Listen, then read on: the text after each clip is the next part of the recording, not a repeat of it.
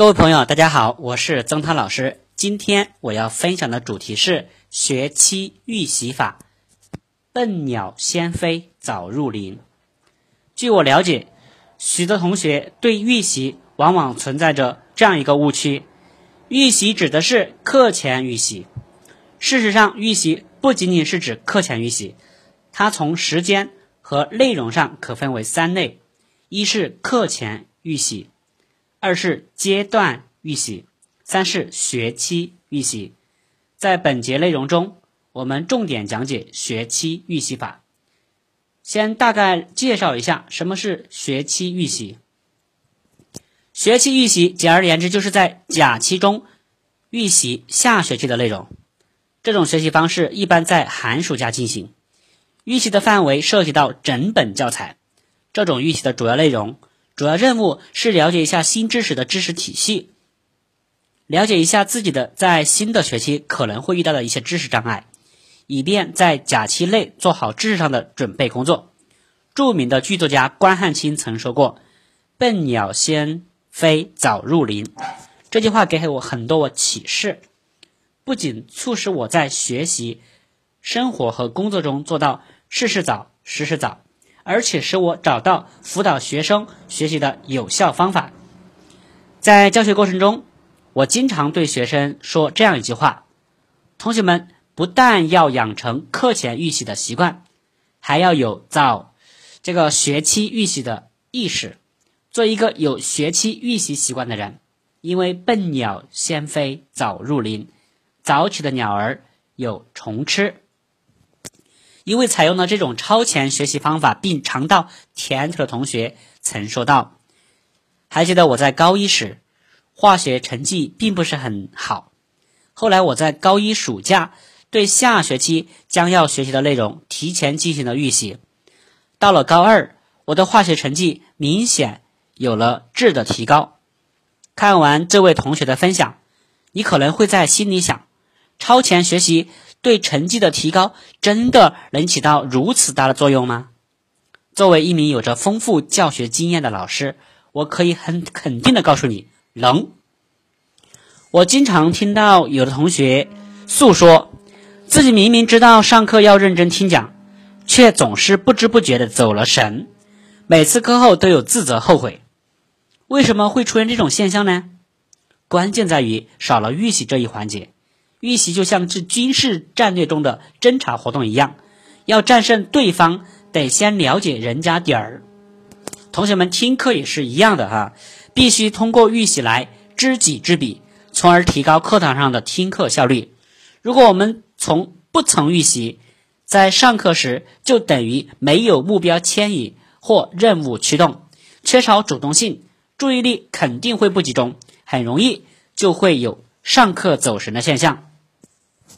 一位一直有学期预习习惯的同学这样说：“有同学问我，你都预习了，上课还能用又还那么认真干嘛呢？”这是对预习的一种很大的误误解。预习是自己对知识掌握的一种提前准备，期间肯定有很多搞不懂的知识点，需要认真听老师讲解。其实，在听课的过程中，预习者与没有预习者最大的区别是。预习者是带着疑问主动去听课，听课既轻松又能抓住重点；而没有预习者则是眉毛胡子一把抓，既听得吃力，听课效果也不会高。学习是一个程序，环环相扣。事先做好了预习工作，听课才会有主动性，效率才会提高。正如一位同学所说。预习是合理抢跑，一开始就抢跑领先，争取了主动，当然容易取胜。既然学期预习能取得良好的学习效果，那么应该如何进行预习呢？在预习的时候又有哪些关键的步骤呢？在预习的三种类型中，学期预习是预习的最高境界。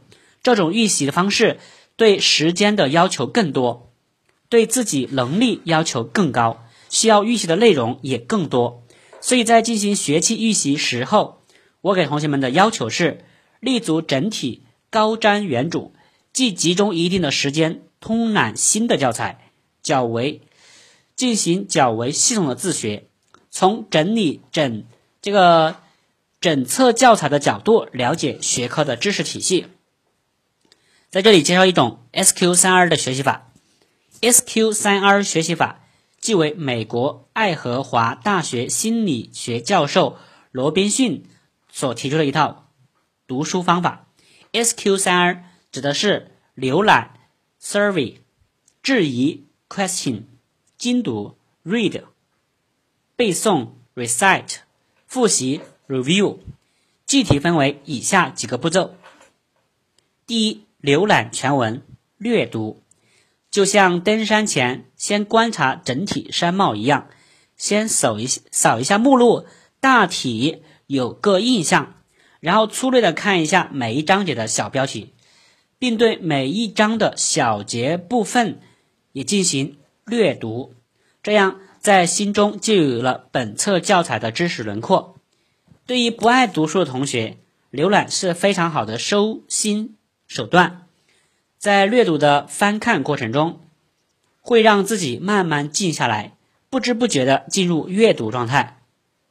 第二步，在上一步的基础上，由标题或知识轮廓而产生疑问，构成继续阅读的目的。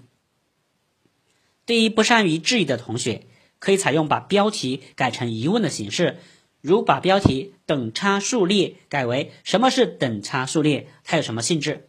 这样就会对阅读产生好奇心，在这种任务驱动下，能更好的集中注意力。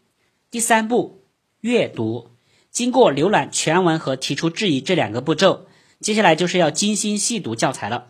此时的阅读目的很明确，解决自己提出的问题，所以应该按照每一章节进行阅读，边阅读边想自己曾经提出的问题。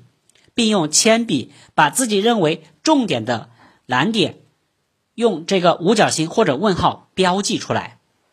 在这里提几个小技巧：重点放在自己所提出的问题上，对重点段落进行精读。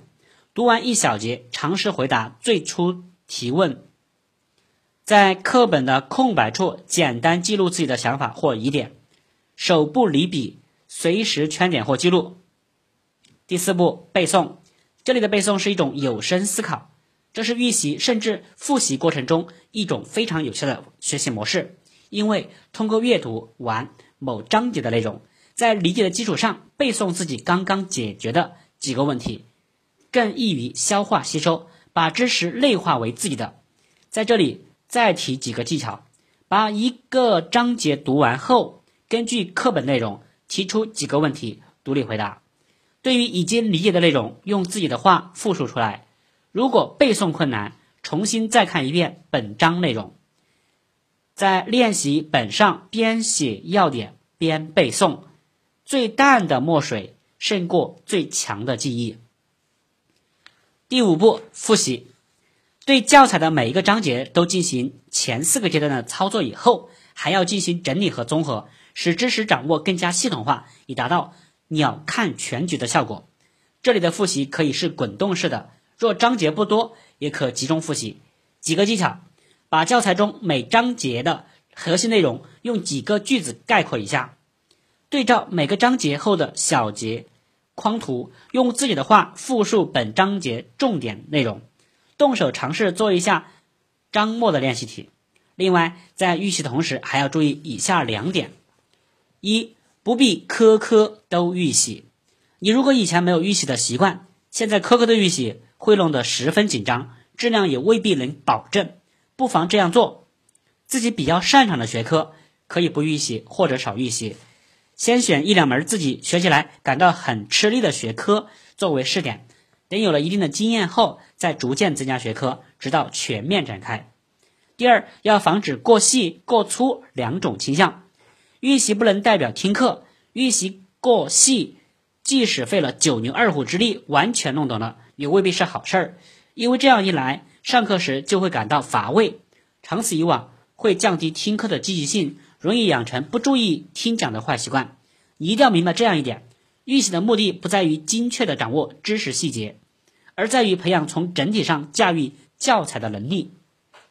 如果预习过粗，把预习当成走马观花应付了事儿，这样的预习只是走走过场，流于形式，达不到预习的效果，益处也不大。一般情况下，合适的预习深度应当做到：第一，重温有关的旧知识，扫清听课障碍；第二，大致了解新课的内容和思路；第三，提出不明白和需要深入研究的问题。好，我们总结一下，预习该怎么个预习法？SQ 三 R 阅读法：一、浏览全文；第二步，在上一步的基础上，由标题或知识轮廓而产生疑问。构成继续阅读的目的。第三步阅读，第四步背诵，第五步复习。好，希望同学们成绩越来越棒。我是曾涛老师，我们下期再见。